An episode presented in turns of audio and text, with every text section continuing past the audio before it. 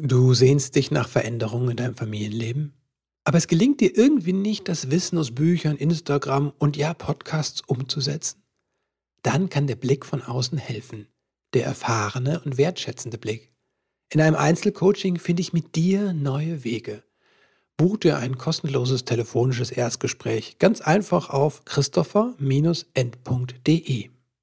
Ich habe einfach noch nie in die Gesichter so vieler, so erschöpfter Eltern geguckt wie im letzten Jahr. Hallo, schön, dass du eingeschaltet hast zu dieser Episode von Elterngedöns. Mein Name ist Christopher End. Ich unterstütze Eltern darin, die Beziehung zu ihrem Kind bewusst zu gestalten. Was in unseren Rucksack kam, war nicht unsere Entscheidung. Was wir weitergeben, schon. Auf deinem Weg des Elternseins begleite ich dich in Einzelsitzungen, online oder hier in der Praxis in Köln in Seminaren und Online-Kursen sowie in meinem Buch Elternsein als Weg. Zum Gast der heutigen Folge, Nora Imlau. Sie ist eine der führenden Buchautorinnen rund um das Thema Bindung und Eltern-Kind-Beziehung. Titel wie Meine Grenze ist ein Halt, In guten Händen, Mein Familienkompass und ihr Buch um die gefühlsstarken Kinder So viel Freude, so viel Wut sind alles Spiegel-Bestseller. Ihr neuestes Buch heißt Bindung ohne Burnout. Darüber hinaus stammen aus Noras Väter die drei Kinderbücher und Was fühlst du, Känguru? Ein total genialer Mummeltag und Was meinst du so viel, Krokodil? Hallo Nora, herzlich willkommen im Podcast. Schön, dass du wieder da bist. Ja, hallo Chris. Wurde hm. mal wieder Zeit. Das stimmt. Du hast ein Buch über Burnout geschrieben. Ich habe ein Buch über Bindung ohne Burnout geschrieben. Bindung ohne Burnout geschrieben, genau. das stimmt. Warum schreibst du jetzt dieses Buch? Und ich weiß, im Buch erklärst du das im ersten Kapitel, aber für die Hörerinnen, die dein Buch noch nicht in den Händen halten. Mhm. Also ich kann erstmal dazu sagen, dass ich letztes Jahr hm. den Neujahrsvorsatz gefasst hatte, kein Buch zu schreiben in dem Jahr, mhm. weil ich das Gefühl hatte, mhm. ich muss echt mal eine Pause machen. Und ja. ich ähm, habe so viel von meiner Kraft in die letzten Bücher gesteckt mhm. und ähm, gerade mein großes Buch in guten Händen und relativ kurz danach meine Grenze ist ein Halt. Das mhm. waren so große Projekte, die haben viel ja. von mir gefordert und ich hatte so das Gefühl, ich will auf keinen Fall in so einen Modus kommen, von wegen, ich muss direkt das nächste Buch abliefern, sondern ich wollte mir eine kreative Pause gönnen, mich auf andere Dinge konzentrieren, meine Vorträge, mhm. meine Artikel und so weiter. Und wirklich sagen, nee, kein Sachbuch dieses Jahr. Mhm. Und ich habe das allen meinen Freunden erzählt, damit sie mich auch äh, in Haftung nehmen sollen, mhm. sozusagen. Und dann kam dieses Thema zu mir. Und das kam mhm. wirklich wie so eine Erkenntnis, dass ich mhm. einfach über die ganzen Vorträge, die ich gehalten habe, die ganzen Gespräche, die ich geführt habe, gemerkt habe, gerade jetzt in diesen Jahren nach der Pandemie, ist das so ein Riesenthema, dass so mhm. viele Eltern so erschöpft sind und gleichzeitig ja. sich unter so viel Druck fühlen, ganz viel gut machen zu wollen, teilweise auch Dinge wettmachen zu wollen, mhm. ähm, ihre Kinder noch geduldiger, noch liebevoller, noch bedürfnisorientierter begleiten wollen, als ohnehin mhm. immer schon, mhm. weil die es auch hier oder da vielleicht mal besonders schwer hatten, so, ne? Und mhm. ich habe einfach noch nie in die Gesichter so vieler, so erschöpfter Eltern geguckt wie im letzten Jahr und habe gemerkt, natürlich, diese Erschöpfung hat ganz viele Facetten mhm. und die hat mit ganz vielen Dingen zu tun. Da spielt die Weltlage eine Rolle, da mhm. spielen politische und gesellschaftliche Dinge eine Rolle, da spielen aber auch private Dinge eine Rolle. Da trifft mhm. auch eben eine Generation, die mit Leistungsgesellschaft und Perfektionismus sozialisiert ist, auf Kinder, die autonom und frei groß werden und sich nicht mhm. immer so verhalten, wie man sich das vielleicht vorgestellt hat oder gewünscht hat, bevor man Eltern mhm. wurde. Und dann habe ich so dieses Gefühl gehabt, ich muss ein Buch schreiben und ich muss es auch jetzt schreiben und das Buch muss Bindung ohne Burnout heißen, mhm. weil wir alle eine Orientierungshilfe brauchen, wie wir zugewandt und wie wir zugewandt und liebevoll mit unseren Kindern leben können, ohne dabei auszubrennen. Mhm. Denn Burnout, das ist ein echtes äh, gefährliches Krankheitsbild. Ne? Das ist eine mhm. richtig massive Erschöpfungsdepression. Ähm, und das ist keine Projektion, dass mhm. Eltern da immer mehr an ja. diesen, an diesen Erschöpfungsdepressionen ähm, erkranken, sondern das ist auch ein erhebbarer Wert. Und da schlägt zum Beispiel auch das Müttergenesungswerk mhm. Alarm, ne, dass da mhm. die Zahlen immer weiter hochgehen. Und ich finde es total wichtig, gerade als eine Person, die auch viel dazu beigetragen hat, Eltern zu sagen, mhm. achtet darauf, kümmert euch um eure mhm. Kinder, es ist nicht egal, auch dann die Verantwortung zu übernehmen, auch wieder Entlastung ins Familienleben zu bringen und zu sagen, es ist nicht egal, wie wir mit unseren unseren Kindern umgehen. Aber das heißt trotzdem nicht, dass ihr euch ausbrennen müsst auf dem mhm. Weg, die mhm. perfekten mhm. Eltern zu sein. Ja, der Burnout, der in den Gesichtern erkennbar ist, von dem du sagst, du hast noch nie so in so viele erschöpfte Gesichter geschaut. Ich finde es auch, dass diese Pandemie so lange nachwirkt. Ne? Also, dass in der Pandemie heftig war, das war mir auch klar. Aber ich bin wirklich auch erstaunt, wie lange das nachwirkt. Viele sind sich dessen bewusst, ne? die sprechen das auch ganz klar an, ne? dass sie aus diesem Tal nicht rauskommen. Ich habe manchmal das Gefühl, dass in der Gesellschaft aber oder bei den Menschen, die keine kleinen Kinder haben, das nicht so klar ist, dass das so lange nachwirkt. Ja, das hm. ist mein Gefühl auch. Und gleichzeitig ist es eben so, die Pandemie war in vieler Hinsicht ein bisschen so ein Brandbeschleuniger für Mhm. elterliche Erschöpfung, aber sie war nicht die Ursache, sondern Ja. es gab eben auch schon davor ganz viele Familien, die Mhm. total am Limit waren, die Mhm sich aufgerieben haben in dieser Vereinbarkeitslüge, ne, in dieser Idee ja. von wir müssen uns nur gut organisieren und dann können mhm. wir alles gleichzeitig haben und allen geht es gut. Mhm. Ähm, und dann ist ständig die Kita zu und dann sind die mhm. Kinder krank und dann ist hier Stress und da Stress und man kriegt den Haushalt nicht hin.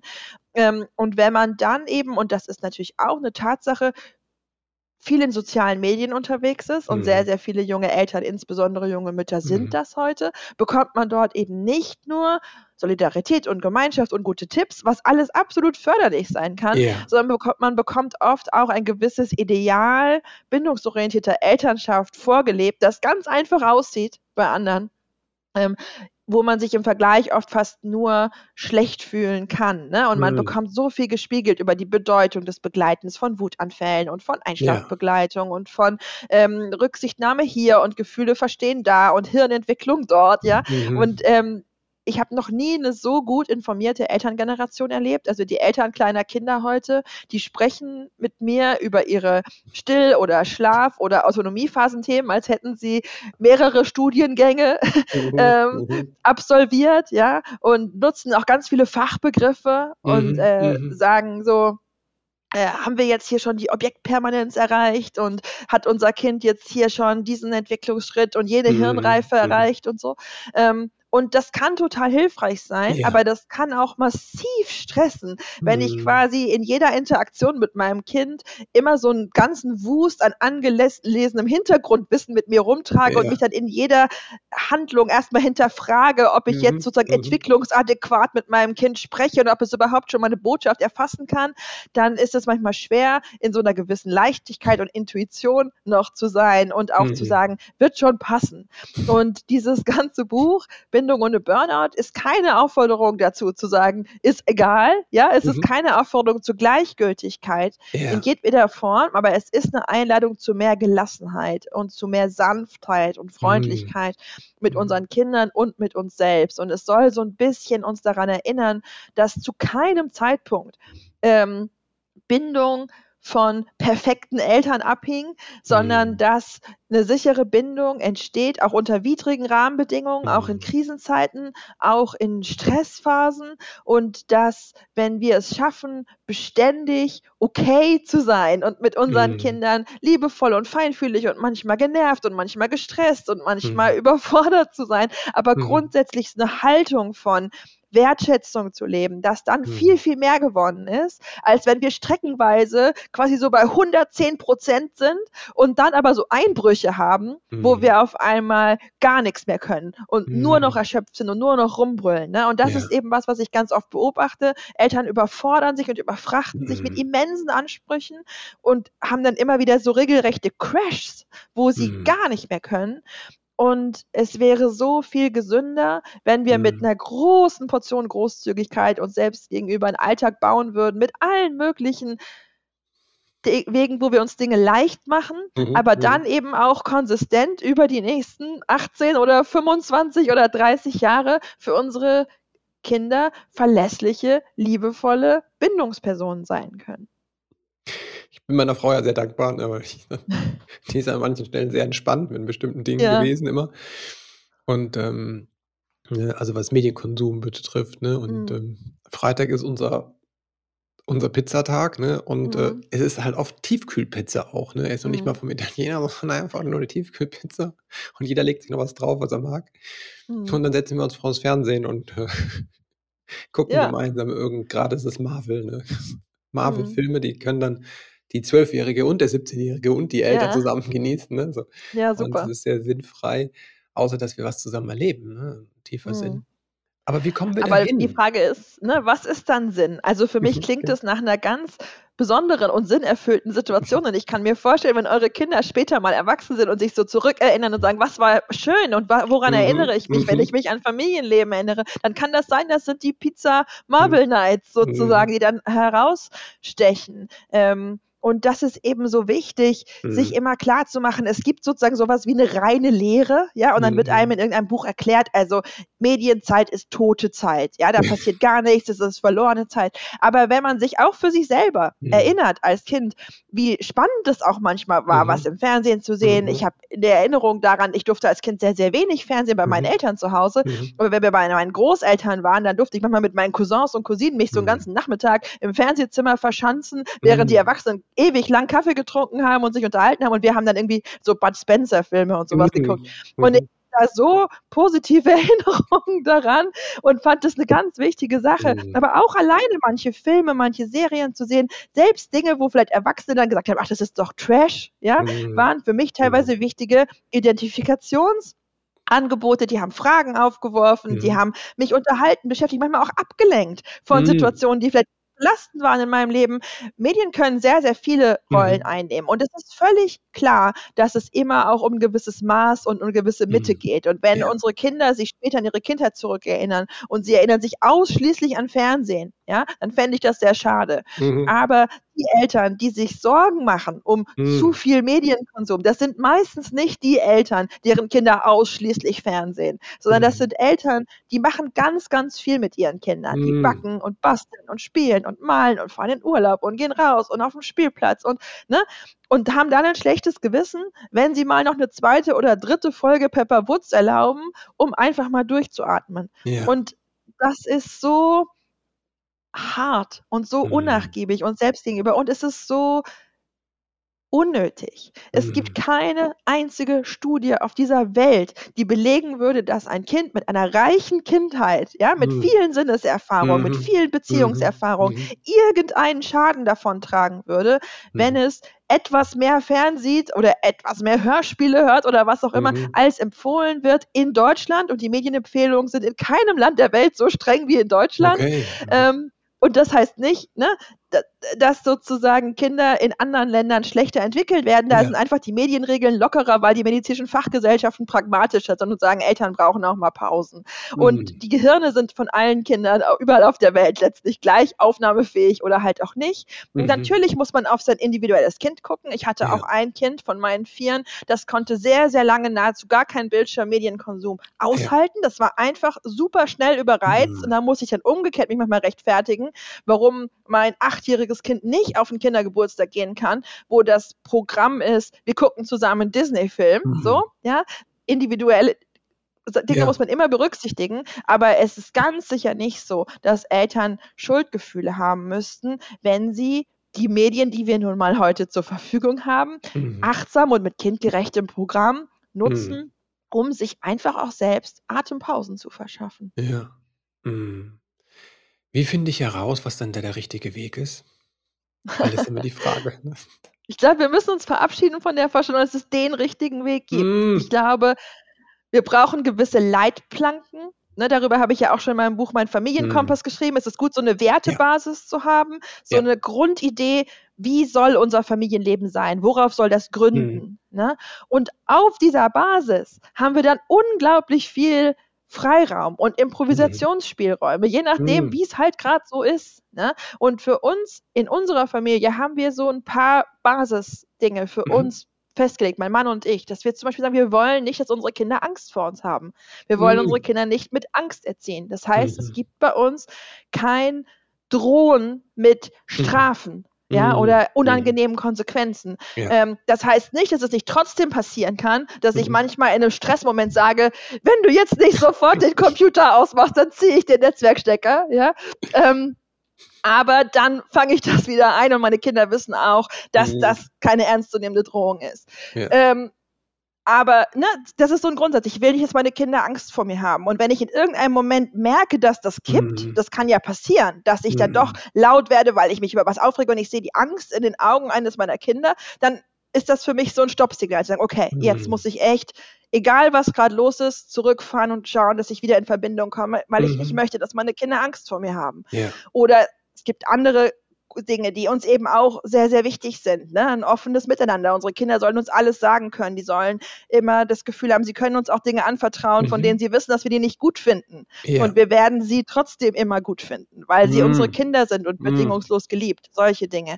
Und gleichzeitig, ne, das sind jetzt alles ja eher so abstrakte Ideen, ja. ähm, ist unser Familienalltag ausgesprochen pragmatisch.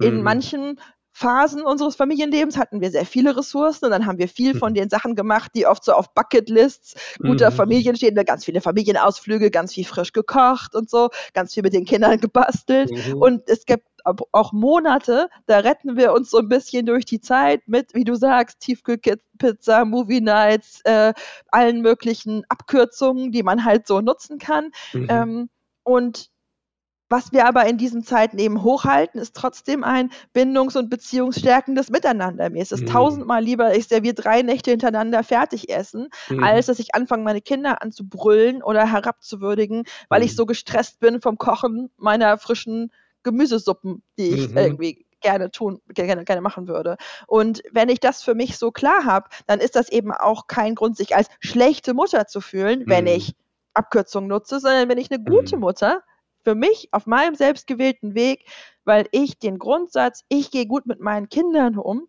mhm. höher werte als alles andere. Und alles, was mir dabei hilft, nett und sanft und freundlich mit mir und meinen Kindern zu sein, ist eine gute Sache. Mhm. Was hilft dir, nett und freundlich zu sein? Oh, ähm, ich bin, das glauben viele nicht, eigentlich ein mega aufbrausender Mensch. Ich kann sehr wütend hm. werden, ich kann sehr hm. ungeduldig sein. Ich hm. bin nicht von Natur aus eine Person, die Geduld und Sanftmut atmet. Ja, ich hm. habe schon eine sanfte Seite, mhm. aber ich kann sehr schnell auch sehr genervt sein. Ja. Und ähm, ich habe gleichzeitig gemerkt, dass ich nicht möchte, dass meine mhm. Kinder aufwachsen in einem Haushalt, wo sie ständig das Gefühl haben, sie mhm. nerven. Das geht für mich einfach nicht. Das ist für den Selbstwert eines Kindes einfach auch nicht gut. Ja. Und deswegen habe ich gemerkt, ich muss schauen, dass ich irgendwie für uns ein Leben baue, wo es mir so gut geht, wo mhm. ich so viel von dem bekomme, was ich brauche, dass mhm. ich ehrlich und authentisch auch entspannt und freundlich mit meinen Kindern sein kann, weil ich entspannt bin, weil es mir gut geht. Mhm. Und das heißt, der, das ganze Familienleben, das wir hier bauen, mit all den Verpflichtungen, die wir haben, mit Jobs und Schule und mhm. Hausaufgaben und einkaufen müssen und so, ne, ähm, ist immer wieder drumherum gebaut, mhm. dass ich gucken muss, ich muss genug schlafen, ich muss genug Pausen mhm. haben, ich muss Tee trinken, ich muss mich mit mhm. Freundinnen und Freunden austauschen, ich brauche soziale Interaktion mhm. außerhalb der Kommunikation mit meinen Kindern, damit ich reich genährt sozusagen in die Interaktion mit ihnen gehen kann. Ich brauche Zeit für die Beziehungspflege mit meinem Partner. Ich brauche eine mhm. lebendige Partnerschaft, die mich stützt und trägt. Ich, ich muss schauen, ähm, wie ich Beziehungen, die mir vielleicht auch Kraft kosten, die vielleicht trotzdem wertvoll sind, aber Kraft kosten, so dosiert pflege, dass ich auch Regenerationsphasen habe. Ne? Also ich mm. muss da mhm. schauen, wie ich gut für mich sorge. Und ich weiß, dass das auch sehr individuell ist, wie gut man ja. das kann. Und natürlich habe ich auch in Phasen, wo ich ganz kleine Kinder hatte, die mich alle zwei Stunden zum Stillen geweckt haben oder öfter, nicht so gut geschlafen. Dann war mhm. das so. Und dann musste ich gucken, wie kann ich andere Kraftquellen anzapfen. Ähm, aber eine Kraftquelle, die man aus meiner Sicht fast immer anzapfen kann, unabhängig jetzt mal von den äußeren Rahmenbedingungen, ist so die Art und Weise, wie spreche ich mit mir, wie gehe ich mit mir um, wie betrachte ich mich mhm. selbst. Ne? Und viele von uns haben so eine ganz ungnädige innere Stimme, so einen mhm. inneren Antreiber, ne, der mhm. den ganzen Tag sagt, jetzt hast du das schon wieder nicht geschafft, mhm. andere Mütter schaffen viel mehr als du und haben doppelt so viele Kinder und du legst jetzt hier schon wieder rum und scrollst auf Instagram rum, das ist voll sinnlos, Zeitverschwendung, du hättest netter auch die mhm. Küche aufräumen können, so. Mhm. Und diese innere Stimme, die müssen wir lernen einzugrenzen, die darf bei uns nicht das Sagen haben und die muss mhm. Konkurrenz bekommen von so einer ganz freundlichen, sanftmütigen inneren Version unseres Selbst, die mm. mit uns so spricht, wie wir auch mit unseren Kindern sprechen wollen. Ich habe mir das regelrecht angewöhnt, am Anfang laut sprechend, mm. ne, wie so ein Audiokommentar. Mensch, Nora, was du schon wieder geschafft hast. Alle Kinder sind im Kindergarten. Sie haben sogar Snackboxen dabei. Du bist ja mm. mega. Voll die mhm. Superheldin. Jetzt hast du dir wirklich einen Tee verdient. Lies, den, äh, lies dabei in Ruhe noch ein bisschen auf Instagram rum. Das ist total valide. Das ist eine schöne Freizeitbeschäftigung. Hauptsache, mhm. du entspannst. Weißt du, was ich meine? Und yeah. dann wirklich so die ganze Zeit so diesen positiven, wertschätzenden Audiokommentar mhm. mir gegeben. Ähm, und mittlerweile muss ich das gar nicht mehr so aussprechen. Mhm. Aber ich höre diese Botschaften in meinem Alltag. Ich fahre mhm. mein Kind irgendwo hin, ich gehe zu einem Arzttermin und ich sitze im Auto und denke, Mensch, mache ich das gut. Jetzt fahre ich dieses Kind zum Arzt, damit das eine medizinische Versorgung hat. Und dann denke ich sogar vielleicht noch dran, das gelbe Kinderuntersuchungsheft dabei zu haben. Heldenhaft, ja. Und äh, also ich bin da wirklich dann so an so einem Punkt, mhm. ich gebe mir selbst Wertschätzung für die Dinge, die ich tue. Das tut ja niemandem weh. Das klingt so ein bisschen lustig, wenn man es ausspricht, aber das ne, ist ja nur mein Audiokommentar. Hm. Und ich habe auch mir angewöhnt, mir solche positive Wertschätzung, die ich brauche, das hm. ist für mich ein wichtige, eine wichtige Energiequelle, auch zu holen. Also ich schreibe auch hm. manchmal meinem Mann, der sehr viel auf Dienstreise ist, hi, lob mich mal. äh, ich habe hm. alle Kinder ins Bett gebracht. Und dann Boah, schreibt er zurück, du Heldin, das ist eine krasse Leistung. Mhm. Ich bin so stolz auf dich, ja. Wow. Und ähm, das ist was, was für uns gut funktioniert. Und ich weiß, dass das mhm. auch pro, ne, für jede Familie was anderes mhm. ist und manche würden sich da vielleicht auch veräppelt vorkommen, wenn ihr Mann ihnen schreibt, yay, Spülmaschine eingeräumt, Heldin, mhm. ja. Für mich funktioniert es voll. Ähm, aber es ist tatsächlich so, dass ich glaube, wir müssen das erkennen, dass wir alle bestimmte mhm. Kraftquellen haben. Und bei mir ist zum Beispiel das Bedürfnis nach Wertschätzung, auch nach Selbstwertschätzung, eine sehr ja. große Kraftquelle. Und wenn wir die erkennen und anzapfen können, dann ähm, geht es uns besser. Und wenn es uns besser geht, dann sind wir feinfühligere, liebevollere, sanftere Eltern. Mm, wow. Ja, ich glaube, der Umgang mit der Kritikerin, der Inneren, so wird das ja mm. häufig genannt, ne? und der ja. eine innere Mentorin gegenüberzustellen, mm. ist eine sehr kraftvolle Art und Weise. Und wie schön, dass du es beschreibst, dass es auch funktioniert. Das ist ja, was ich auch bei vielen Klientinnen dann merke, die Sorge, äh, ja, aber ne, wenn der Kritiker so lange geübt ist, ne, seit meiner Kindheit, und mhm. dann hat irgendjemand auf mich drauf gehackt und jetzt hacke ich mhm. seit 20, 30, 40 Jahren selbst drauf mir. Das wird ja nie wieder weggehen, ne? aber auch dann zu sagen, hey, doch, es ist eine Übungssache und es muss nicht so lang dauern, wie es am Anfang dauert, hat, den mhm. zu installieren es hilft natürlich, wenn man tatsächlich echte Menschen in seinem Leben ja. hat oder hatte, die ja. auch so mit einem gesprochen haben oder wo man so Erinnerungen abrufen kann. Ich habe zum Beispiel eine Freundin, die hat eine sehr, sehr schwierige Beziehung mit ihren Eltern. Ja. Und verbindet da sehr wenig mhm. wertschätzende Kommunikation. Die hatte aber eine ganz liebevolle und zugewandte Oma, ja. die schon lange, lange gestorben ist, mhm. aber sie konnte für sich quasi diese innere Stimme so ein bisschen mit der Stimme ihrer verstorbenen Oma belegen und sagen, mhm. wie würde die jetzt auf mich als erwachsene Frau und Mutter mhm. blicken? Was würde die sagen, wenn die mich sieht mit mhm. meinem Kind? Und auf einmal waren da diese alten Worte mhm. da, ach mein Schätzchen, mhm. wie machst du das gut so, ne? Und sowas kann eine total heilsame Strategie sein, ja. dass man nicht quasi so eine abstrakte Mentorin sich vorstellt, die man gar nicht kennt, sondern dass man überlegt, und das können auch mehrere Menschen sein, die ja. quasi dann so zu einer Person verschmelzen mm. im Inneren. Mhm. Wer hat mir Wertschätzung entgegengebracht? Wessen Worte haben mich oft aufgebaut mhm. oder bestärkt? Und das müssen eben auch nicht unbedingt Familienangehörige sein. Ja. Das können auch Lehrkräfte sein, die vielleicht besonders wichtig waren mhm. in meinem Leben oder ähm, Freundinnen oder Freunde, mhm. selbst wenn ich gar nicht mehr mit denen heute in Kontakt stehe, weil die nur in einer mhm. gewissen Phase WegbegleiterInnen waren, ähm, können solche inneren Stimmen für uns sein. Das können sogar fiktive Personen sein. Also Absolut, genau. SerienheldInnen, genau, genau oder aus, aus Romanen. Genau. Ja, na klar. Ja. Und wenn man das Gefühl hat, ne, also mal so als Info, weil es so wichtig ist, halt, äh, diese, diese Wertschätzung und weil wir das über die Bindung ja aufnehmen, ne, über die Beziehung, mhm. wenn man das Gefühl hat, man hat da keinen, äh, also aus der Bindungstherapie ist es so, man kann das aber, äh, wie gesagt, lernen und es braucht manchmal nur wenige Erfahrung. Ah, so fühlt sich an, wenn jemand mal nicht mit mir schimpft. Und mhm. das ist in der therapeutischen oder ähm, Coaching oder beratenden Erfahrung, kann man die auch diese Erfahrung machen. Und äh, da gibt es die Theorie, dass das Bindungssystem einfach da ist. Wir werden mit, kommen auf die Welt, auch wenn es jetzt nicht so gefüttert wurde in meiner Kindheit, wie ich mir das erwünscht hat. Es ist da und es braucht dann nur wie so ein Samen, ne? Von außen ein mhm. bisschen Futter und dann kann das äh, erblühen. Ne? Also, ja, ja, sehr schön, wie du genau. das beschrieben hast. Ja.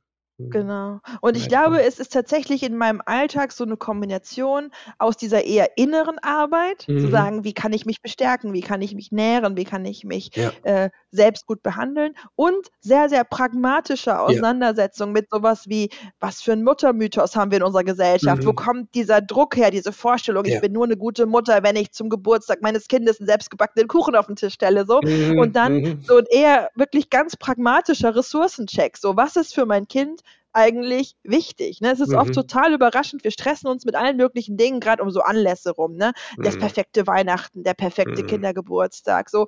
Und wenn wir mit unseren Kindern dann reden und sagen, was ist wirklich das Wichtigste an diesem Tag, dann sind das oft ganz andere Dinge. Ne? Mhm. Und ich hatte da wirklich schon so Aha-Momente, dass ich für meine Kinder, für meine heute Teenager, also mhm. ich habe ja vier Kinder, zwei große und zwei kleinere. Und für die, als die beiden Großen noch klein waren, habe ich mich oft wahnsinnig gestresst mit so Kindergeburtstagsbäckereien. Ja. Und dann hat irgendwann mal mein Kind so ganz sehnsuchtsvoll gesagt, oh, ich beneide so die Kinder, die so eine Benjamin Blümchen-Torte aus dem Tiefkühlfach kriegen. Und dann habe ich so gedacht, ich habe die ganze Zeit mich mit dich so gestresst. Und alles, was du wolltest, war so eine Fertigtorte.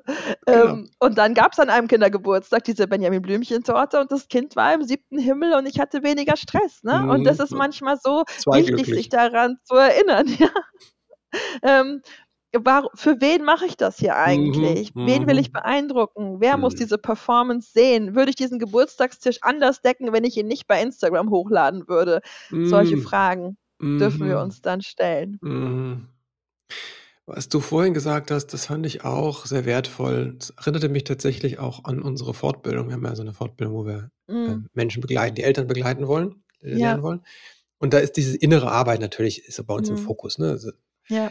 Aber am Abschlussmodul, da geht es auch darum, um quasi so ein, kriegt man so ein Sheet, wie kann man denn diese Sachen, diese Säulen abfragen, die rundherum noch sind, die du mhm. gesagt hast, ja? Wie Genau. gestalte ich das? Kriege ich genug Schlaf? Kriege ich, also dass man es wirklich abfragt, sich selbst. Mhm. Habe ich genug Schlaf? Wie sieht meine Ernährung aus? Wie sieht meine Bewegung, mein Körper aus? Wie Mhm. sieht das die sozialen Sachen aus? Habe ich Zeit für mich? Habe ich Zeit zum Mhm. Spielen? Habe ich Zeit, ne? Mhm. Genau. Diese ganzen Zeitfragen zum Beispiel, an, an Daniel Siegel hat das, glaube ich, mal so verschiedene Timetables, also was wir alles brauchen eigentlich, Mhm. äh, das kann man schön abfragen und dann sehen, wo brauche ich was? Und das hörte sich äh, gerade so an, als hättest du das für dich geschafft im Außen. Und ich finde das so wichtig, dass wir nicht nur mal denken, wir mhm. müssen das alles innen machen. Nee, manchmal ist es einfach, wir brauchen verdammt noch mal eine Stunde mehr Schlaf.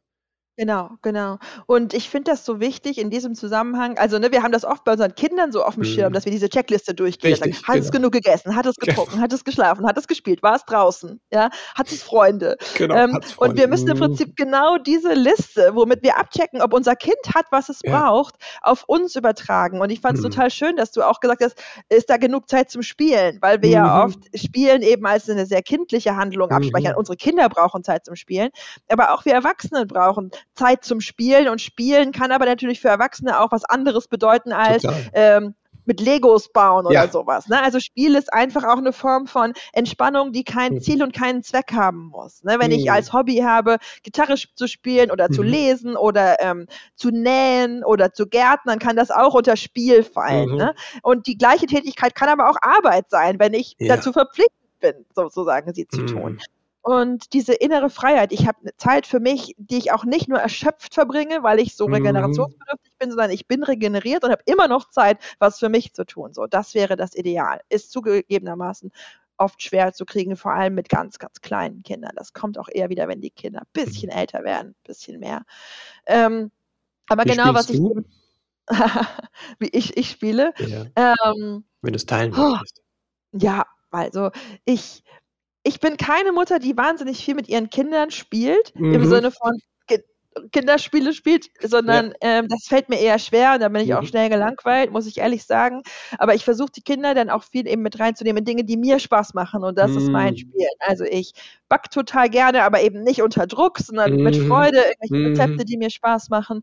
Ähm, ich mag gerne Sachen, die mit Musik zu tun haben. Ich spiele gerne Gitarre, nicht gut, mhm. aber leidenschaftlich und äh, singe dann mit den Kindern dazu. Ähm, was ich für mich selbst sehr gerne mache, was meine Form von, von Spielen ist ist auch Schreiben, aber eben nicht Schreiben für Publikum, sondern Schreiben für mich, Gedichte, mhm. Tagebuch, solche mhm. Sachen. Mhm. Ähm, und es gibt aber ganz unterschiedliche Formen von Spiel, die auch in unterschiedlichen. Phasen meines Lebens gekommen und gegangen sind. Ich habe ganz lange und ganz intensiv sehr viel Theater gespielt oh. und das hat mir sehr, sehr viel bedeutet immer.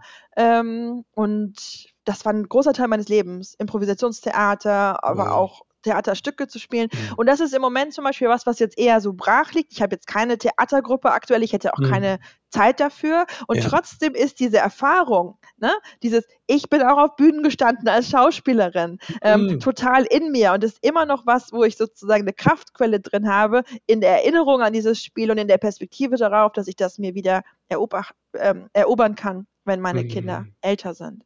Mhm. Ähm, Genau. Was wollte ich jetzt noch sagen? Du hattest mich unterbrochen, aber das ist nicht schlimm. Genau, mit den Bedürfnissen.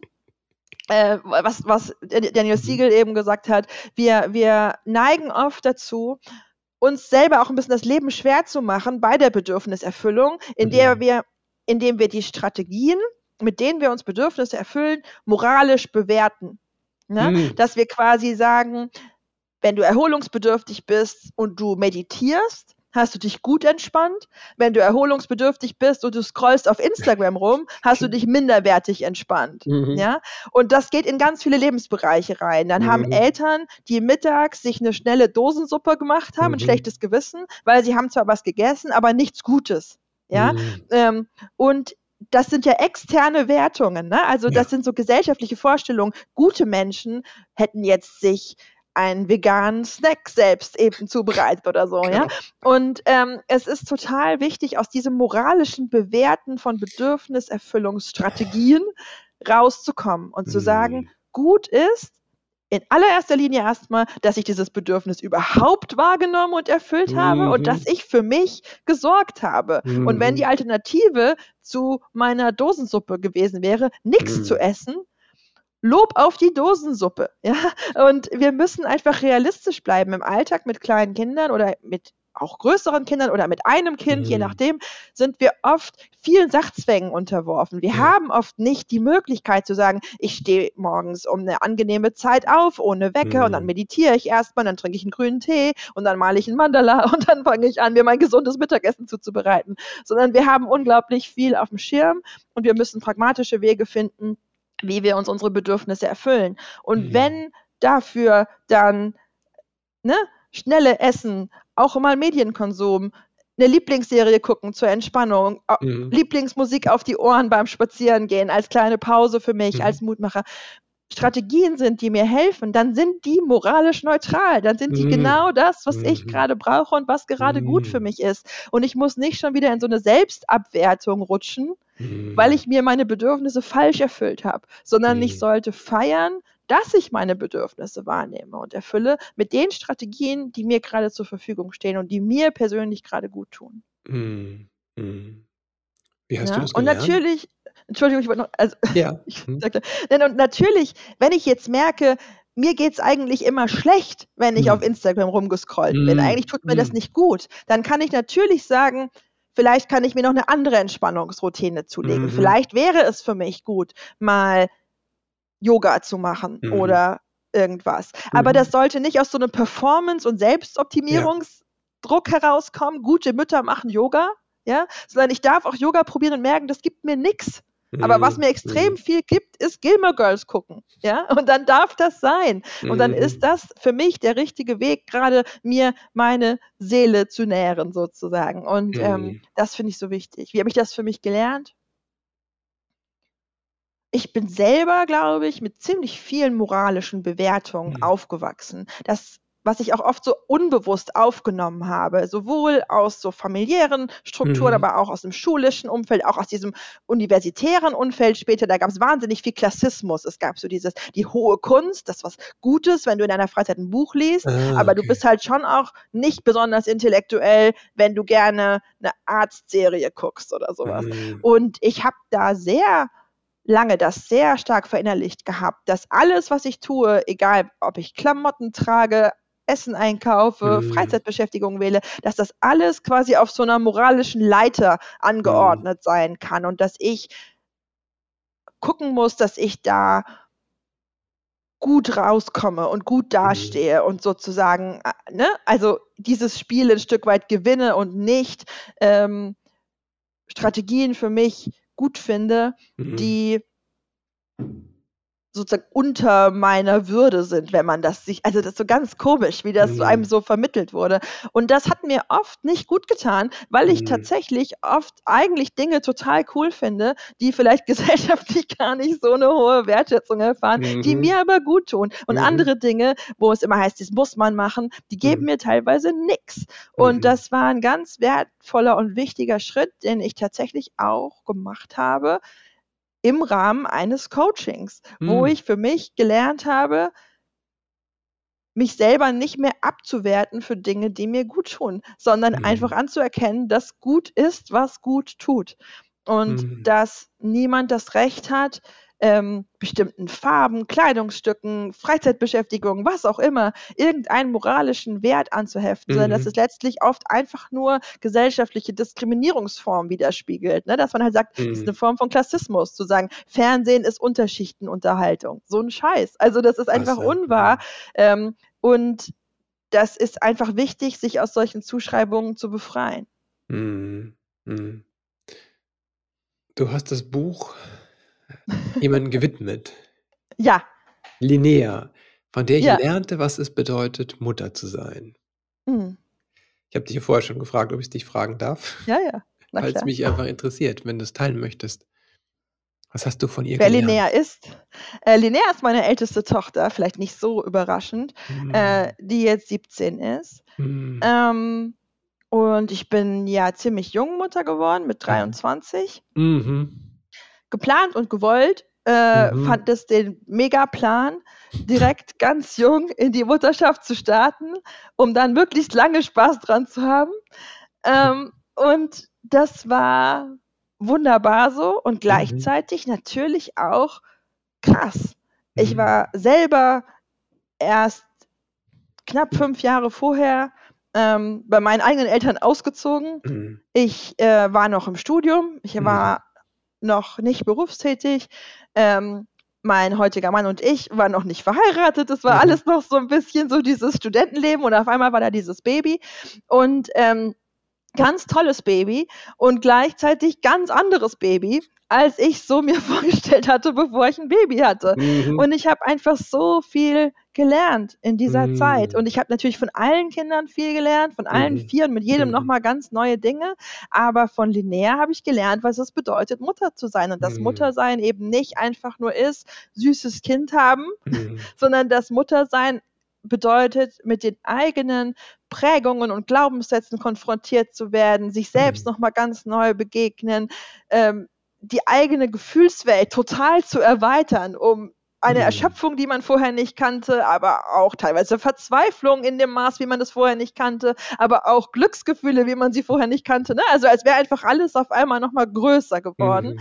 Mhm. Mhm. Und ich bin sicher auch eine Mutter gewesen, die beim ersten Kind manche Dinge gemacht hat, die sie bei den späteren Kindern nicht mehr gemacht hat, mhm. weil sie mhm. erkannte, dass das nicht so eine gute Idee ist. Mhm. Und ähm, das ist auch was, wo ich meiner Tochter dankbar dafür bin, dass sie großmütig und sanft sozusagen mir verzeiht, dass manche Dinge, die wir miteinander durch haben, vielleicht auch nicht so ganz optimal waren, ähm, weil wir beide das zum ersten Mal gemacht haben und weil ich das mhm. alles auch noch lernen musste, dieses ganze Mutterding.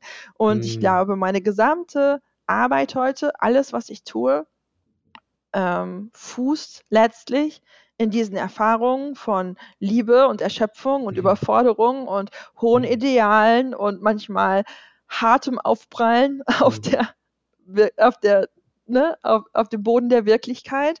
Und ähm, ohne sie und ohne unsere Bindung und Beziehung zueinander hätte ich da äh, so viel verpasst. Mhm. Wow. Mhm. Sehr berührend. Danke dir fürs Teilen. Mhm.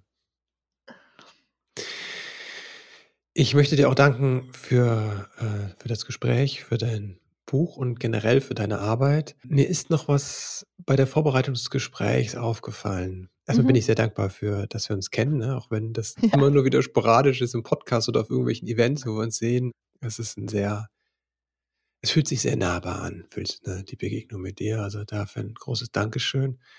Und was mir gekommen ist, wie du mit Grenzen umgehst, das finde ich auch, das beeindruckt mich.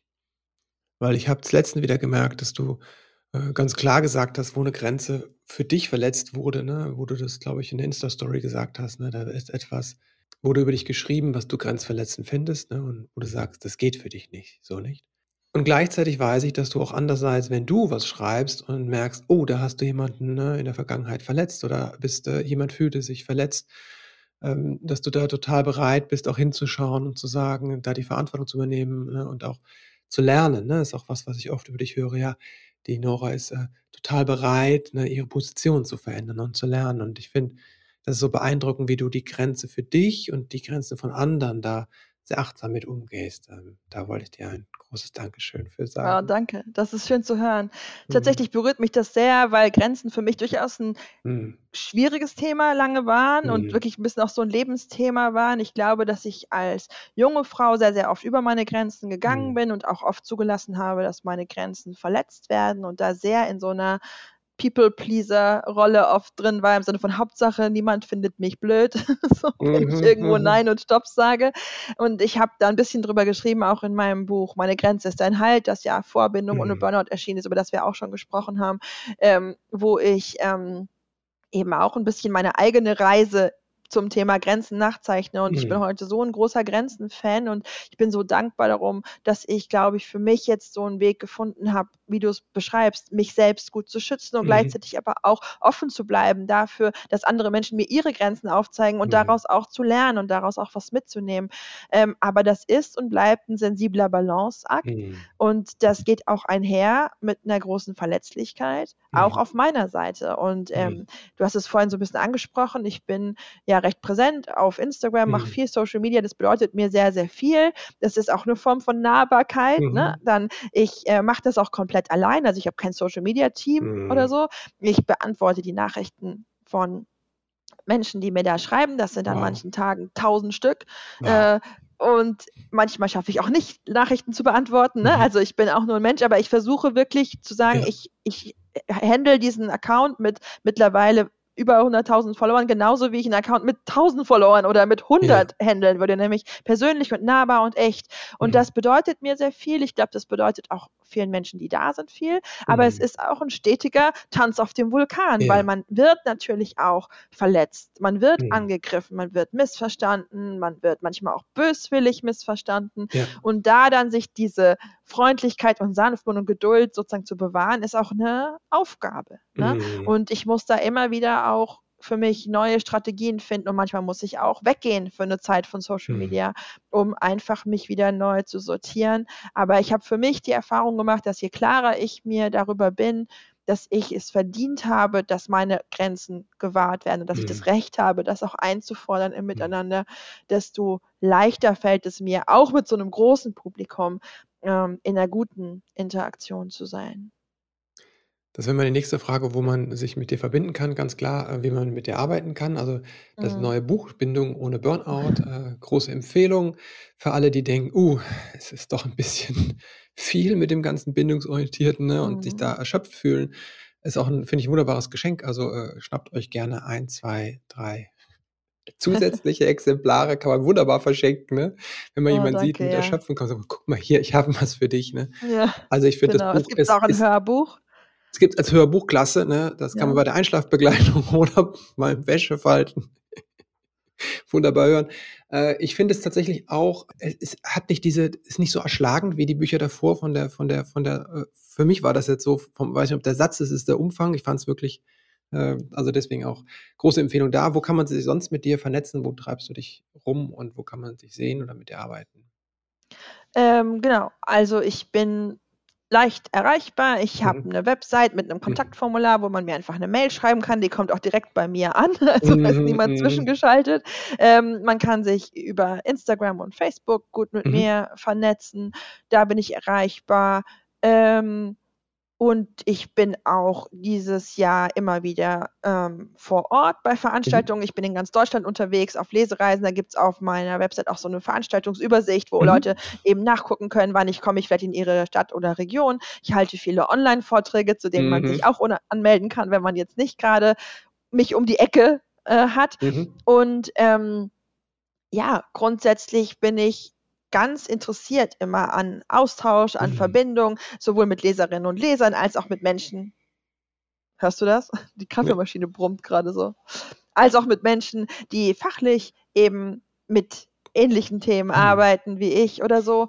Und ähm, ich finde das immer schön, sich da zu verbinden. Und gleichzeitig gilt natürlich auch da, ich muss sozusagen meine Grenzen insofern mhm. wahren, als dass ich dann immer mal wieder auch einfach Leute natürlich verweise an andere mhm. Stellen und schaue, ähm, wer kann mit wem arbeiten. Ich habe eine Liste von mhm. Fachkräften, die individuelle Beratung leisten, die ich empfehle. Da stehst du zum Beispiel auch drauf, mhm. Chris. Und dann gebe ich die raus an Menschen, die sozusagen Einzelbegleitung oder Beratung wünschen. Mhm. Genau. Und so versuche ich diese Balance aus Nahbarkeit und gleichzeitig irgendwie auch Schutz meiner persönlichen Kapazitätsgrenzen mm. zu handeln. Mm. Danke dir. Alle Links packen wir in die Show Notes. Wenn du an deine eigene Kindheit denkst, mhm. was hat vielleicht in Sachen Burnout-Prävention gefehlt, äh, was du dir später selbst beibringen konntest? Ah, was hat mir gefehlt, was ich mir später selbst beibringen konnte? Also ich wollte glaube ich, dazu schon auch erstmal sagen, dass ich glaube, manche Dinge in Sachen Burnout-Prophylaxe konnte ich mir auch schon mhm. abgucken in meinem eigenen Elternhaus. Mhm. Ich fand das sehr beeindruckend, wie meine Mutter, die berufstätig war die ganze mhm. Zeit, während mein Bruder und ich klein waren, ähm, auch damit manchmal gekämpft hat, dass sie sozusagen dieses Vorbild hatte von ihrer eigenen Mutter, die so eine perfekte mhm. Hausfrau war und immer alles super hinbekommen hat und dass meine Mutter das uns gegenüber auch offengelegt hat manchmal zu sagen, manchmal mhm. fühle ich mich schlecht, weil ich das nicht genauso hinkriege wie die Oma und weil es bei uns manchmal nicht aussieht wie geleckt und weil wir manchmal auch einfach Tiefkühlkuchen haben. Mhm. Aber mir ist es wichtiger, mit euch zu spielen und mit euch zu sein, mhm. als den perfekten Haushalt zu haben. So. Und das wow. fand ich total wertvoll mhm. als Vorbild. Das ist auch was, was ich mhm. mitgenommen habe für mich. Ähm, und gleichzeitig war ich, und das schreibe ich eher so generell dieser weiblichen Sozialisation mhm. zu, einfach ne, ein Mädchen, eine Frau sein in unserer mhm. Gesellschaft, sehr, sehr darauf getrimmt, niemandem Ärger zu machen, immer lieb und brav zu sein, alle Erwartungen zu erfüllen, unkompliziert zu sein, beliebt zu sein und habe deswegen eben oft nicht meine Grenzen hochgehalten und habe oft gedacht, ich muss jetzt hier performen, egal wie es mir geht, denn ich kann doch niemandem zeigen, dass ich unbedingt dieses Kind haben wollte und jetzt am liebsten mal kurz kein Kind hätte und mhm. gerne Pause hätte so.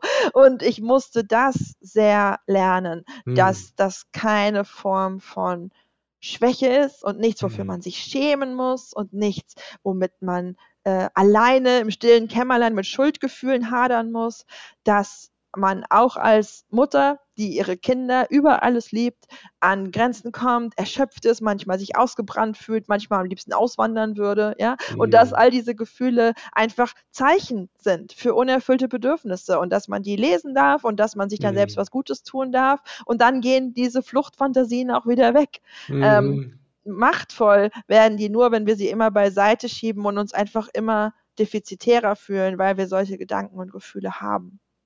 Mhm. Damit hast du auch die Frage schon, wofür bin ich meinen Eltern dankbar?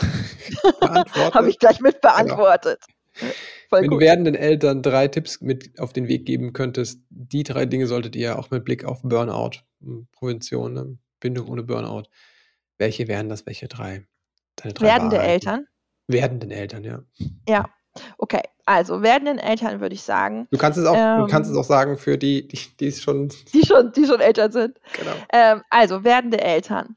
Ähm, informiert euch und überlegt mhm. euch, wie ihr es mit eurem Kind machen wollt und bleibt gleichzeitig offen und flexibel. Alle mhm. Empfehlungen mhm. und alle Theorien nützen nichts, wenn sie nicht zu euch und eurem Kind passen. Passt mhm. auf, dass eure Informationen und das, was ihr lernt, nicht zu Dogmen werden, nicht mhm. zu religiös überhöhten Glaubenssätzen, die ihr um jeden Preis umsetzen müsst, mhm. sondern schaut, ob sie euch dienen und nützen. Ne? Ob das, was ihr da umsetzt, euch gut tut, euch entspannt, euch und eurem Baby hilft oder ob ihr irgendwie versucht, einem Ideal hinterher zu rennen, das euch eigentlich nur ausbrennt. Kein mhm. Ideal der Welt ist es wert, dafür keinen Spaß an euren Kindern zu haben dann macht lieber ganz anders. Äh, das ist der erste Tipp. Der zweite Tipp ist, ähm, lernt euer Kind kennen, lernt seinen Charakter und seine Persönlichkeit kennen mhm. und stellt euch darauf ein. Versucht nicht aus eurem Kind einen anderen Menschen zu machen, als er ist, sondern versucht euer Kind kennenzulernen als mhm. der Mensch, der er ist, der mhm. es ist und entsprechend dieser Persönlichkeit zu begleiten. Wenn ihr ein gefühlsstarkes mhm. Kind habt, dann informiert euch, was brauchen gefühlsstarke Kinder. Und wenn ihr ein regulationsstarkes Kind habt, dann guckt, wie, ne, was brauchen regulationsstarke Kinder, wenn ihr ein schüchternes oder wildes oder besonders abenteuerlustiges oder musikalisches Kind habt. Nehmt das, was da ist und baut darauf mhm. auf und versucht mhm. nicht, ein Kind zu formen in eine Richtung, die seiner Persönlichkeit nicht entspricht. Dritter und letzter Tipp.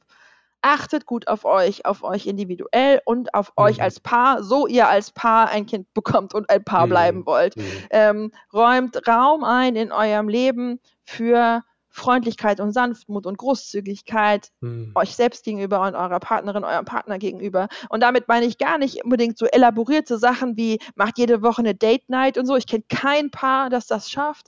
Ähm, aber bleibt im liebevollen Austausch miteinander, mhm. würdigt, was der oder die andere tut, sprecht liebevoll miteinander, mhm. nehmt euch in den Arm.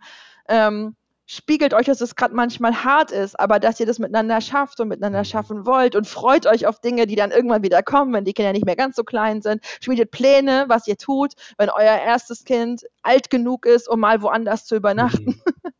ähm, und ähm, haltet euch eure Liebe und eure Verbindung zueinander fest und lasst sie mhm. nicht untergehen in diesem Baby und Kleinkind und mhm. Alltagstuhu wabuhu, weil das ist auch eine super Basis dafür, eure Kinder gut groß werden zu lassen, ähm, weil ihr wisst, ihr seid dann immer noch ihr, ne? Und ihr mhm. habt euch gegenseitig und ihr müsst nicht eure Kinder künstlich mhm. klein halten, weil ihr Angst habt, sonst allein zu sein, sondern ihr habt euch und das war der Anfang von allem und das ist das, was auch bleibt. Mhm.